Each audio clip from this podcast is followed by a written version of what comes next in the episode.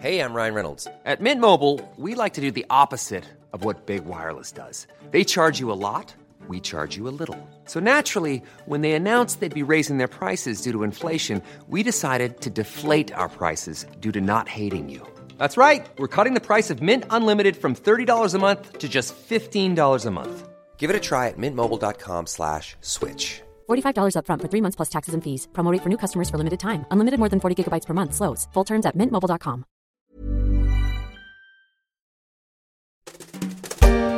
Je suis candidate euh, à la présidence de la République pour restaurer la fierté française. Avec 1% dans les sondages, Fabien Roussel, vous avez de la marge, vous pouvez que progresser. Ah bah écoutez, je suis comme Thomas Pesquet, je n'ai pas encore décollé. Je suis candidat à l'élection présidentielle. Alors je veux mettre l'écologie au cœur d'un grand projet de société. Et c'est la raison pour laquelle je suis à nouveau candidate à la présidentielle devant vous. Et c'est pour cette tâche difficile mais magnifique, audacieuse mais nécessaire, et pour cette tâche seulement, que j'ai décidé de présenter aujourd'hui aux Françaises et aux Français ma candidature à la présidence de la République. Je suis candidat à l'élection présidentielle pour être président de la République. Donc c'est-à-dire euh, cette rencontre entre un homme, une femme et les Français, sans filtre et sans primaire.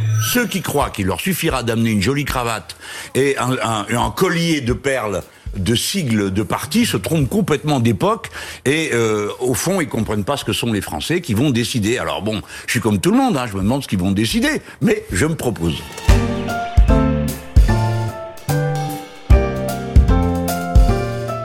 Je suis Pierrick Fay, vous écoutez La Story, le podcast d'actualité des échos. À six mois du premier tour des élections présidentielles en France, je vous propose de faire un état des lieux d'une course à l'Élysée qui démarre en fanfare et qui s'annonce pleine de surprises. Moi, président, le changement c'est maintenant. Oh yes! Le 24 avril 2022 vers 20h, on connaîtra le nom du prochain président de la République ou présidente, car les candidats et candidates ne manquent pas.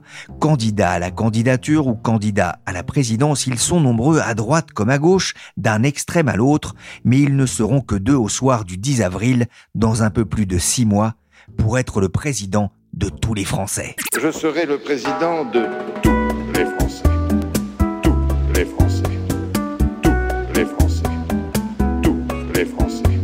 Bonjour Cécile Cornudet. Bonjour. Vous êtes éditorialiste politique au- aux échos à six mois du premier tour. Ça y est, on, on est bien dans la campagne? Ah oui, si être dans la campagne, c'est euh, sentir une électricité euh, politique, le voir aux audiences euh, des débats, aux audiences des, des livres qui se vendent sur la politique et peut-être même aux conversations des Français entre eux dans les dîners, puisqu'on ressort maintenant, on a cette chance. Oui, je pense que la, la campagne a vraiment démarré. La campagne a démarré, mais l'élection n'est pas encore dans la tête des Français. Un peu plus de la moitié ne s'y intéresse pas encore.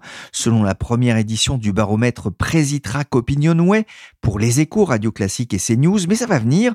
En tout cas, ils sont déjà nombreux à être candidats à la candidature. C'est pas rare, mais on sent quand même une effervescence qu'il n'y avait pas forcément en 2017. Je me trompe, Cécile? Oui, je pense que vous vous trompez. En 2017, euh, je vous rappelle, c'était euh, la grande année du dégagisme. L'un après l'autre, tous les candidats ont été balayés, toutes les figures imposées, euh, Alain Juppé, Nicolas Sarkozy, François Hollande qui n'a pas pu se présenter, euh, Manuel Valls, tout le monde a été balayé. Et euh, je dirais que c'est le début de l'effervescence et c'est cette même effervescence qu'on sent aujourd'hui, un petit peu différente, mais le dégagisme semble toujours à l'œuvre. Il y a encore plusieurs inconnus dans la maison. Certains n'iront pas jusqu'au bout. On attend toujours l'annonce de la candidature d'Emmanuel Macron. Peut-être que je pourrais pas être candidat. Peut-être que je devrais faire des choses dans la dernière année, dans les derniers mois, dures, parce que les circonstances l'exigeront, et qui rendront impossible le fait que je sois candidat. Je n'exclus rien. En décembre 2020, lors de son interview à Brut, en pleine crise du coronavirus, le président sortant était encore assez énigmatique sur ses intentions. Il donnait du temps au temps. Cécile, il ira? Oui, bien sûr, il ira. Même ses proches aujourd'hui n'en font pas mystère. Il y a un QG de campagne, il y a des levées de fonds, il y a une équipe qui, dans l'ombre, est en train de se mettre en place. Alors, officiellement, il demande à ses troupes de ne pas dire qu'il prépare la campagne, mais la campagne se prépare vraiment. Et lui, on le voit bien depuis euh, septembre dans la multiplication des cadeaux qu'il fait à, à différentes catégories, la défense de la cause animale, les harkis. Enfin, il y a une politique de cible, une politique de chéquier, quand même, on peut dire, qui est systématiquement mise en place. Ce qui énerve d'ailleurs pas mal, euh, la- on va dire, la concurrence des autres candidats. hein. Qui font pareil, hein. Quand vous regardez les, les propositions, c'est euh, celui qui dépensera le plus en ce moment. On va le rappeler, Nicolas Sarkozy avait avait attendu le 15 février 2012 pour officialiser sa candidature à un nouveau mandat de président. Marine Le Pen, sera aussi. Elle est partie en campagne très tôt, en janvier 2020, avec un risque d'usure? Oui, et peut-être qu'elle va être elle aussi euh, victime euh, du dégagisme. On sent bien que ça bouge dans les sondages. Alors il faut faire très attention aux sondages qui eux-mêmes entretiennent une scénarisation de la vie politique, mais il n'empêche, elle-même semble complètement perturbée. Elle était partie pour faire campagne sur la liberté, qui est un thème qui lui ressemble pas du tout, sur une image beaucoup plus adoucie. Et on voit que sous l'effet euh, d'Éric Zemmour, elle est en train de revenir à ses fondamentaux, immigration, euh, sécurité. Donc elle-même semble perturbée par ce qui est en train de se passer. Macron-Le Pen, c'était le ticket de la finale en 2017. Beaucoup pensaient encore il y a quelques mois que ce serait l'affiche du second tour en 2022. Euh, mais ce scénario commence à avoir du plomb dans l'aile? Oui, il y a un doute parce que bon, ben, pour la première fois, un sondage donne qu'elle n'est pas au second tour. Ce qui est intéressant, c'est qu'en six mois, on a l'impression que le lieu de la fragilité a changé. Euh, il y a six mois, Emmanuel Macron était encore très contesté dans sa gestion de la crise sanitaire et on se demandait si lui serait au second tour ou pas, où en était la colère contre sa personne. Aujourd'hui, c'est Marine Le Pen qui semble fragilisée et je dirais qu'aujourd'hui, tout est absolument ouvert pour le second tour. Parce que si elle n'y est pas, ça veut dire que le seuil de qualification pour euh, accéder au second tour baisse. S'il baisse à 15-16%, ça veut dire si un candidat peut être au second tour avec 15 ou 16% des voix, ça veut dire que beaucoup de gens peuvent y prétendre, un Zemmour, un Bertrand, voire un, un Jadot, tout est ouvert. Et aujourd'hui Emmanuel Macron ne sait pas quel sera son adversaire. Est-ce qui va compliquer sa campagne? Oui, parce que c'est aussi pour ça qu'il commence en répondant à des préoccupations euh, catégorielles, si je puis dire, on ne voit pas quelle vision, quel sens euh, il veut donner. Je dirais même que les proches d'Emmanuel Macron étaient partis début septembre en disant ce ne sera pas une campagne à concept, ce sera une campagne de réponse aux attentes des Français parce que la crise les a repliés sur eux et qu'ils ont envie qu'on s'occupe d'eux, qu'on les cocoune. Et Éric Zemmour est en train de changer ça. Peut-être que c'est ça aujourd'hui son principal succès. C'est que lui, comme il parle de la France, alors avec des réponses évidemment euh, contestables euh, pour certains, mais il met à un niveau le débat présidentiel qui va forcer Emmanuel Macron euh, a peut-être changé de stratégie. C'est un séisme actuellement dans tous les états-majors politiques. Pour la première fois, Éric Zemmour arrive deuxième dans un sondage, ce qui lui ouvre les portes du second tour de la présidentielle. C'est un sondage Harris Interactive pour Challenge. Ah, Cécile, vous parliez d'Éric Zemmour, arrivé en deuxième position dans un sondage avec 17% des intentions de vote. Si le premier tour devait avoir lieu aujourd'hui, il passerait devant Marine Le Pen, crédité de 15%. Éric Zemmour, c'est vraiment le poil à gratter de cette élection c'est le grand perturbateur. Aujourd'hui, tout le monde est percuté par. euh, alors, on ne sait pas à quel niveau il est, mais ce qui est sûr, c'est qu'il y a une dynamique pour lui que euh, toute la campagne aujourd'hui est en train de tourner euh, autour de lui, qu'il a réussi à mettre dans le débat la question de l'immigration, qui paraissait quand même assez loin dans les préoccupations des Français, derrière le pouvoir d'achat, derrière euh, l'écologie. Donc il impose son terrain de jeu en ce début de campagne et il perturbe tout le monde, il perturbe la droite, parce que aujourd'hui on voit bien qu'après avoir fragilisé Marine Le Pen, il est en mesure de fragiliser euh, les candidats de droite et de siphonner l'électorat de François Fillon. Il le dit lui-même, d'ailleurs il dit je suis des droites, je veux réhabiliter le RPR. Et ça, ça fait très mal parce que les candidats de droite, aujourd'hui, il n'y en a aucun suffisamment fort et peut-être suffisamment à droite parce que les, trois candidats principaux, Xavier Bertrand, Valérie Pécresse et Michel Barnier, ce sont plutôt des sociaux ou des, libéraux, des, enfin, c'est pas la droite. Euh, Depuis que Laurent Wauquiez a déclaré forfait, en fait, Éric Zemmour a une sorte de boulevard qui s'est ouvert pour lui dans l'électorat LR. On a pu observer durant les régionales de l'été dernier ou lors des municipales de 2020 un retour du clivage droite-gauche. Là, vous nous parlez euh, d'un thème qui est devenu central, euh, qui est l'immigration, juste au-dessus, on va dire, des questions de pouvoir d'achat. On le voit d'ailleurs avec le prix du gaz, hein, qui commence aussi à rentrer dans, la campagne. Est-ce que ça veut dire qu'on peut revenir à ce clivage droite-gauche? Je pense que le clivage, en tout cas le, sentiment d'appartenance à la gauche ou à la droite n'a jamais disparu. Et d'ailleurs, même Emmanuel Macron et ses proches, ils se positionnent quand même beaucoup par rapport à ça, en disant là on fait une mesure de gauche, là on fait une mesure de droite. C'est donc bien que ce sont les référentiels qui parlent encore aux En revanche, les partis eux-mêmes, et c'est vrai qu'au régional, on avait l'impression que le PS, le Parti Socialiste s'en sortait mieux, que LR s'en sortait mieux aussi, et on disait peut-être que c'est le retour des anciens partis. Là, je pense qu'ils sont en extrême difficulté, les deux partis, parce que leurs candidats sont très faibles, parce qu'ils n'arrivent pas à les départager. LR, d'ailleurs, peut-être que sa grande erreur, c'est d'avoir pensé que euh, les régionales euh, les remettaient en selle. Du coup, ils ont décidé de, faire un départage le 4 décembre. 4 décembre, c'est extrêmement loin, et Éric Zemmour a le temps de prospérer euh, d'ici là. Je dirais les deux deux camps politiques traditionnels sont en grande difficulté. Et puis à gauche, on sent bien qu'il y a beaucoup trop de candidats. À droite, aujourd'hui, il y a aucun candidat de déclarer. Donc c'est vraiment une drôle de situation politique sur laquelle prospère Éric Zemmour une fois de plus.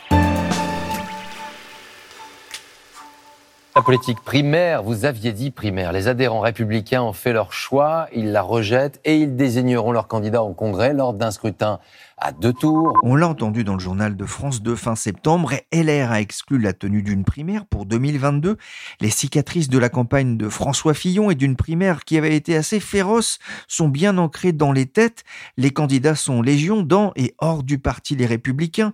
Bertrand, Pécresse, Barnier, Ciotti et les outsiders, Père et Juvin qui semblent avoir peu de chance. Qui va choisir le 4 décembre prochain? Ceux qui vont choisir, a priori, ce sont les adhérents. Les militants, ce n'est pas une primaire, c'est un congrès un vote de congrès. Il y a à peu près 80 000 personnes aujourd'hui à jour de cotisation. Euh, disons qu'ils seront autour de 100 000. Ça, ça veut dire quoi? Ça veut dire que c'est un corps électoral sans doute conservateur et assez à droite. Donc c'est pour ça que Xavier Bertrand hésite à se présenter euh, devant lui, même si, paraît-il, en ce moment, il est en train de changer. Mais lui, il a un profil beaucoup plus social. En plus, il a claqué la porte de LR euh, quand Laurent Wauquiez est arrivé, ce qui a été très mal vécu par les militants qui avaient choisi Laurent Wauquiez, justement. Valérie Pécresse, elle aussi, est partie euh, de LR. Ça fait quand même deux gros handicaps devant les tenants de la maison LR pour venir se présenter devant eux. Donc peut-être que c'est un autre homme qui peut faire la surprise, un Michel Barnier. Manifestement, beaucoup de gens disent que les fédérations appellent euh, à voter euh, pour lui. Peut-être un Éric Ciotti. En tout cas, la donne est très ouverte et crée un gros problème. Qu'est-ce qui se passe si est choisi par ce congrès un candidat, un Michel Barnier par exemple, qui derrière ne décolle pas, ne rencontre pas l'opinion dans les sondages? Est-ce que ça veut dire que Xavier Bertrand va continuer lui-même euh, sa campagne de son côté? Est-ce qu'on aura deux candidats de LR pendant longtemps? Tout est possible à ce stade tellement ils paraissent perdus.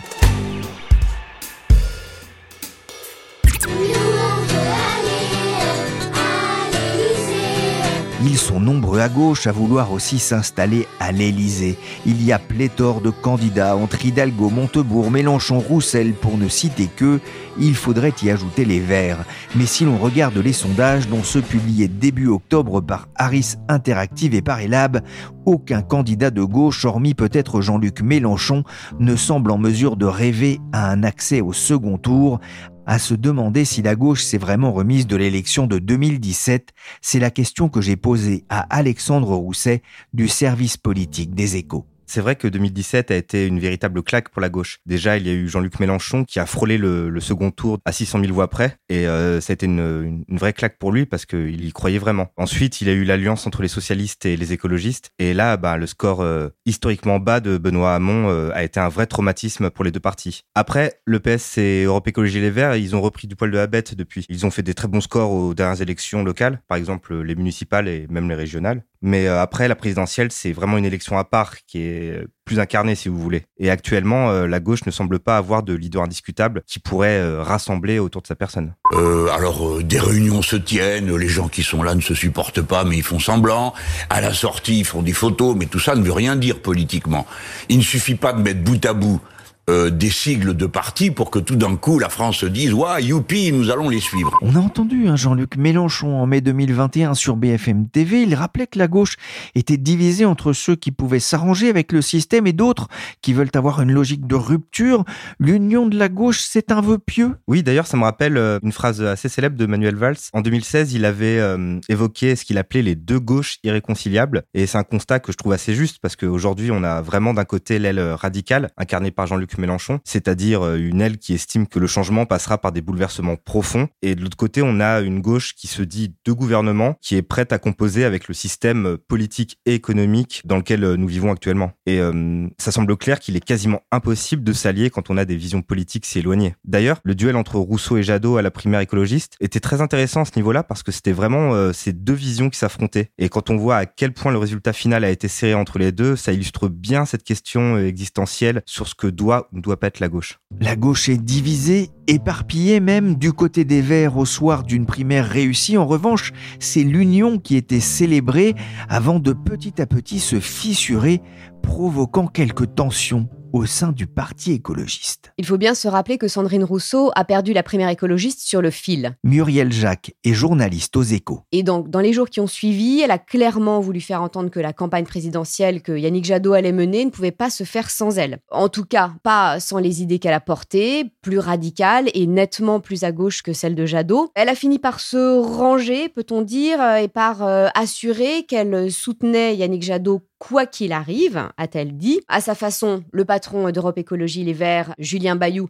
a mis euh, lui aussi rapidement le haut là. D'abord en public, lors du premier déplacement d'Yannick Jadot après la primaire, il a critiqué en fait la logique de mauvaise perdante de Sandrine Rousseau, puis devant les principaux membres du parti avec une sorte d'avertissement euh, à ceux qui se laisseraient tenter par les sirènes de la division. Enfin, Yannick Jadot a également mis les points sur les i assez rapidement. Euh, c'était dans le journal euh, du dimanche, dans une interview où il rappelle fermement que la primaire est terminée et que c'est lui qui a gagné.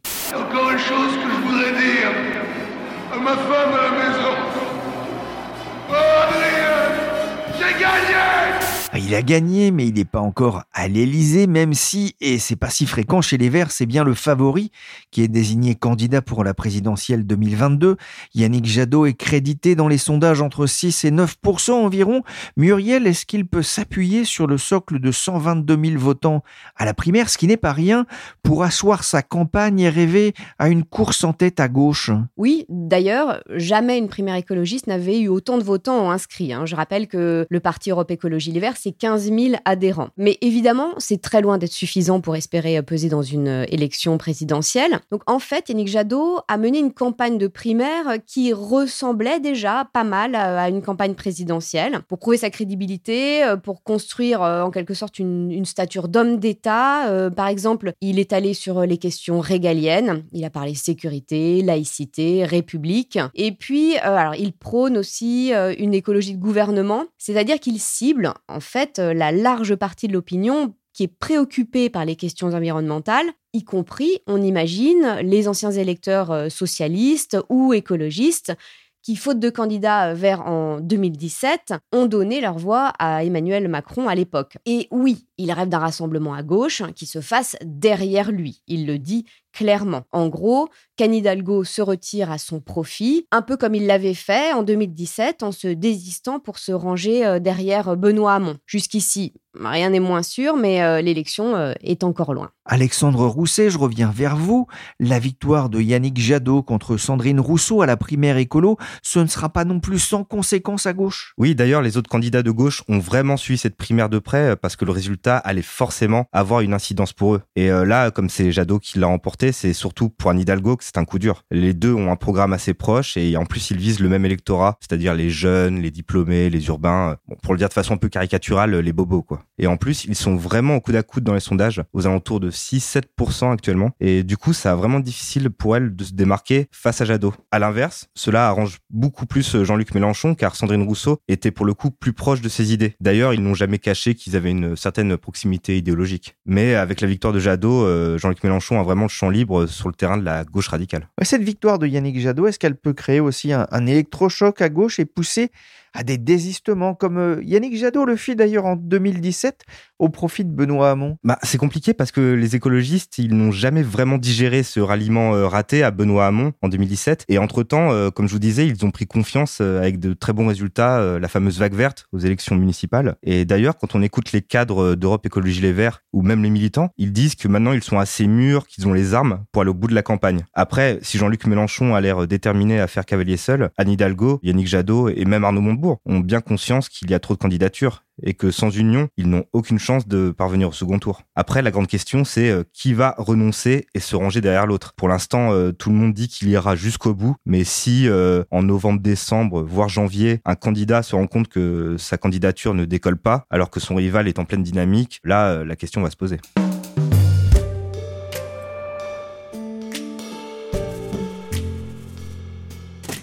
Selon le dernier sondage Elab pour BFM TV début octobre, aucun des sept candidats en lice à gauche ne dépasse la barre des 10% d'intention de vote et l'ensemble de cette famille politique avoisine à peine les 30%.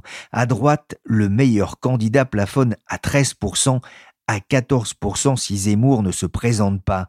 Cécile Cornudet, à six mois du premier tour, les sondages montrent une très forte dispersion des voix, ce qui rend l'issue du scrutin particulièrement incertaine. Les Français eux-mêmes sont incertains. On sent une volatilité d'une semaine à l'autre. Il y a une fluidité, si vous voulez, entre les candidats. Regardez ce qui s'est passé avec Marine Le Pen. Elle a perdu 10 points dans les sondages depuis le mois de juin. C'est sans précédent. On sent que les électeurs sont perdus. Peut-être que toute l'opération de déconstruction du paysage politique euh, qui est à l'œuvre depuis plusieurs années, le fait que Emmanuel Macron euh, joue là-dessus pour euh, imposer son ni droite ni gauche ou et de droite et de gauche, il n'y a plus de colonne vertébrale idéologique forte incarnée par des partis, incarnée par une histoire. Donc les gens sont perdus. Ils sont perdus sur le plan idéologique. Et comme en plus ils zappent pour tout dans leur vie. Ils ont des applis, ils disent j'aime, j'aime pas, mais ils font pareil avec la politique. Et on sent des, mouvements qui peuvent être très rapides. C'est ce qui s'était pour la première fois vraiment passé dans la primaire de la droite en 2017. Tout d'un coup, en une semaine, le troisième homme des sondages, euh, François Fillon, a fait une percée fulgurante et a dépassé euh, Alain Juppé et Nicolas Sarkozy. Donc l'électorat était passé en quelques jours de l'un à l'autre sans aucun problème et sans aucun sentiment de trahison, euh, quel qu'il soit. Hormis Emmanuel Macron, crédité entre 25 et 28 dans les sondages, aucun candidat ne dépasserait 20% au premier tour, avec le risque d'un déficit de légitimité de la part de celui qui l'emporterait au second tour je suis pas sûre que la légitimité se joue là, parce que regardez euh, Jacques Chirac, il avait jamais fait plus de 19% au premier tour et personne n'a contesté sa légitimité après. En revanche, il y a sans doute un sujet de participation électorale. Si vous voulez, dans le système français, quand vous faites 50 plus une voix, vous avez gagné. Je pense que cette légitimité n'est pas remise en cause. En revanche, vous êtes fragile si trop peu de personnes ont participé au débat électoral. Il y avait eu un début de polémique au moment de la présidentielle de 2017 où déjà il y avait eu peut-être moins de participation qu'avant. Là, on sent que c'est un risque pour la prochaine. Aujourd'hui, les sondages, quand ils demandent est-ce que vous êtes sûr d'aller participer, eh ben, ils sont 10 points de moins qu'à la même période euh, en 2016. Donc, il y a, vraiment un doute et un doute du coup sur euh, les marges de manœuvre dont pourrait avoir euh, le président. Donc, on peut être à la fois très légitime et avoir une démarche de manœuvre diminuée. Merci Cécile Cornudet, Muriel Jacques et Alexandre Rousset de la rédaction des Échos. Pour suivre la campagne 2022 pour la présidence de la République, rendez-vous sur leséchos.fr. Je vous invite notamment à regarder le long format piloté par Valérie Mazuire sur Qui est candidat. Oui, je suis candidat à la présidence de la République. Alors oui, je suis candidat à la présidence. Cette émission a été réalisée par Willy Gann, chargé de production et d'édition Michel Varnet. La story, le podcast des échos, est disponible sur toutes les plateformes de téléchargement et de streaming de podcasts comme Spotify, Apple Podcast, Castbox ou encore Podcast Addict. Et vous pouvez aussi demander à Alexa de jouer le dernier épisode de la story sur Amazon Music.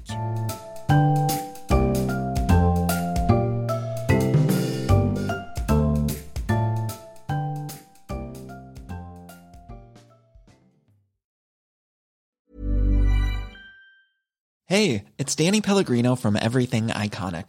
Ready to upgrade your style game without blowing your budget? Check out Quince. They've got all the good stuff shirts and polos, activewear, and fine leather goods, all at 50 to 80% less than other high end brands. And the best part? They're all about safe, ethical, and responsible manufacturing. Get that luxury vibe without the luxury price tag. Hit up quince.com slash upgrade for free shipping and 365 day returns on your next order. That's quince.com slash upgrade.